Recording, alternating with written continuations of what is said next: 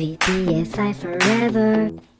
Hello, my name is Eduardo Soto, straight from Sao Paulo countryside in Brazil, and this content that you are about to check is sponsored by VPFI Forever, the English platform. Access it. Hey, Clinton Davis, how are you doing today? Hey, Eduardo Soto, I'm doing pretty well. How are you? I'm doing all right too, man. Well, it was some days that we started these episodes crazier and crazier, and then I decided, okay, I'm going to start it basic. I'm going to generate uh, a flow of experiences to the guys, and then they are going to think, what comes next? What comes next? And boom, nothing comes. You know. So, yeah, the most anticlimactic show in all of Podcasteria. For sure, man, for sure. But, man, you know what? Today I want to talk to you about our personal professions. I mean, I'm a teacher, you're a teacher, and then we could talk about our experiences inside the classroom. What do you think about that? Sure, we can do that. Yeah, sure. Um, what, let's start talking about uh, for what ages do you usually teach? So I've taught mostly high school. Mm-hmm. So most of my students were within like 14 to 16. I've had a couple of classes of seniors, like 17, maybe an 18 year old, but for the most part, I've had 14 to 16. Got it. Yeah. When I was getting my master's degree, I taught two college classes. That was a great experience. And I did teach one year of middle school, so like 12, 13 year olds. I got a wide range of experience. Don't take me wrong. Yeah, I can say that my range it's a little bigger, I guess, because I can teach like from three years old to hundreds. You know, like I have uh, kids, I have even babies studying English with me there because I teach in a high school there, but I also teach for the kindergarten. You know. Wow. Yeah. And man, it's so nice to teach them, some of them, when they don't start crying, you get? But when they are willing to have class, I mean, man, it's so magical. Like, yeah. you speak things and they ask, hey, teacher, what's that? What's that? And then you teach them, and then they arrive at their houses saying, Mommy, did you know that this is a bottle? Oh, yeah, bottle. oh man, it's so priceless. Yeah, that's so priceless. Yeah, I love it when they're curious. Yeah, yeah. And I noticed that the the older we get, less curious we are. That's so sad. We don't want to learn how to play games. We don't want to find out about new songs and stuff like that. I consider it a little bit sad and maybe frustrating too, you know? Yeah, it definitely can be. But now, uh, as I said, we are going to be talking about the experiences. So I want to know, share it with me, a nice experience that comes from the top of your mind inside a classroom.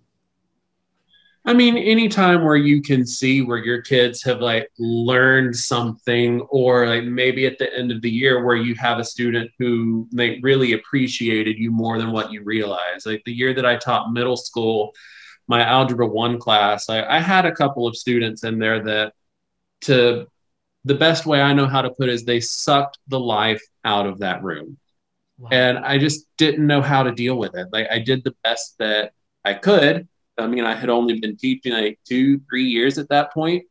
So I, I, did the best that I could, but I still felt like I had pretty well just failed with that group. I mean, my scores on the state tests were comparable to the state average, the district average, but still, but what was nice was at the end of the year one of my students like wrote me a little card that was saying you know i was really happy that you were my math teacher you know a lot about the subject and this and that.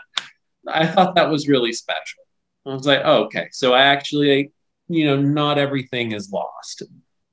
Man i i i am the kind of teacher. I get uh, I don't know if you will understand if I say that get friend, not get friend, like fr- the level of friendship that I get with my students, it's something really different, you know?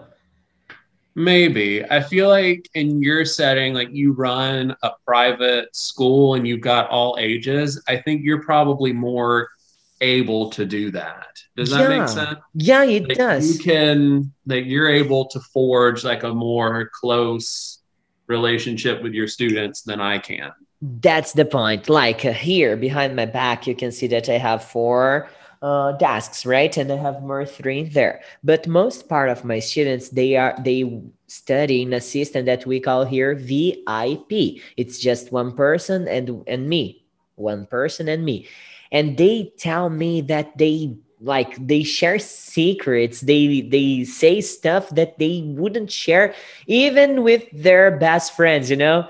So I get to feel special to their lives too because I mean they trust me and they uh, while learning English they can share nice stuff with me and I feel so awesome about that, you know?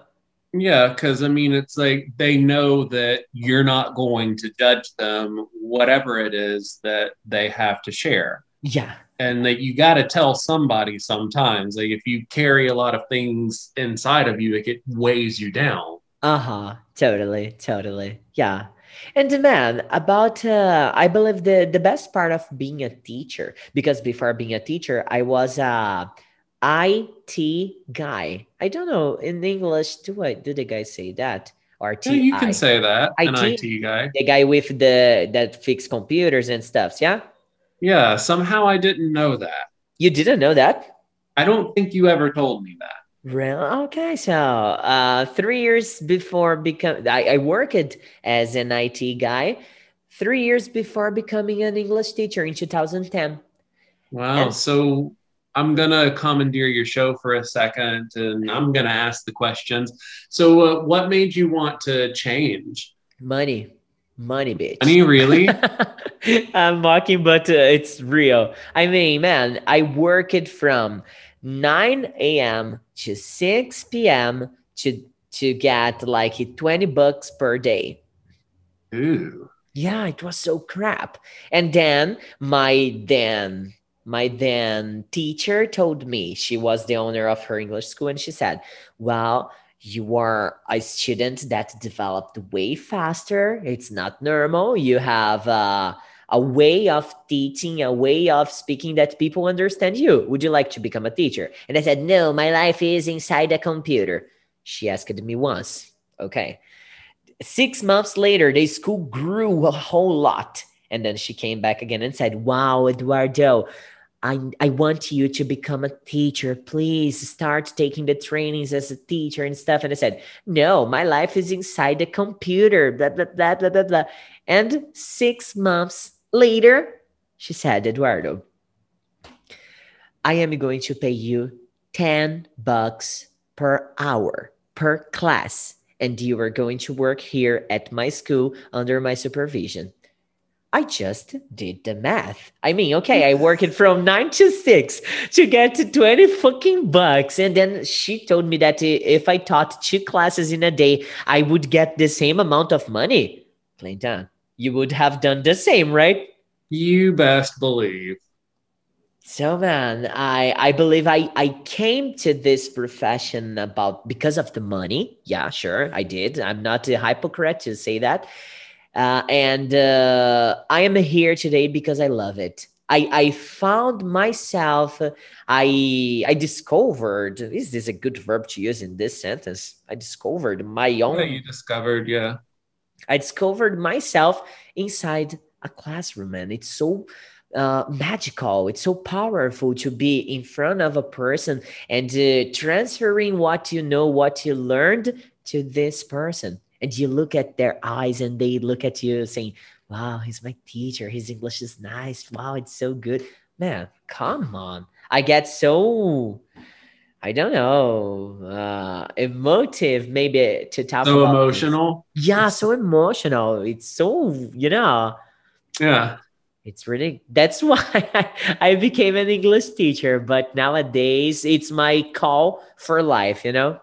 Right. That's Yeah. good. And uh, you, how about you? Why did How you? I got into teaching? yeah, So, uh, kind of a roundabout way, I guess you could say. It wasn't exactly the same as your situation. I was in, I was studying mathematics because I had intended to study meteorology, the weather.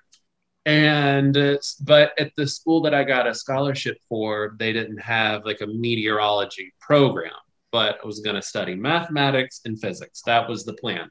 But while I was there, like I met a lot of people from different countries. I went on a little trip to Clarkston, Georgia, and you know, I really enjoyed like being around all these different people from the world and learning about just language and linguistics in general. And so I was like, okay, I could teach English as a second language. Mm-hmm.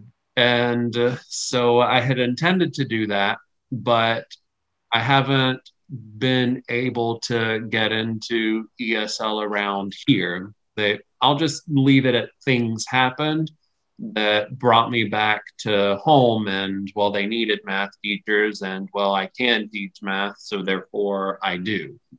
okay. Because we have a huge shortage of math teachers. I don't know if I'll be able to get into an ESL classroom with the district. I just don't see it happening.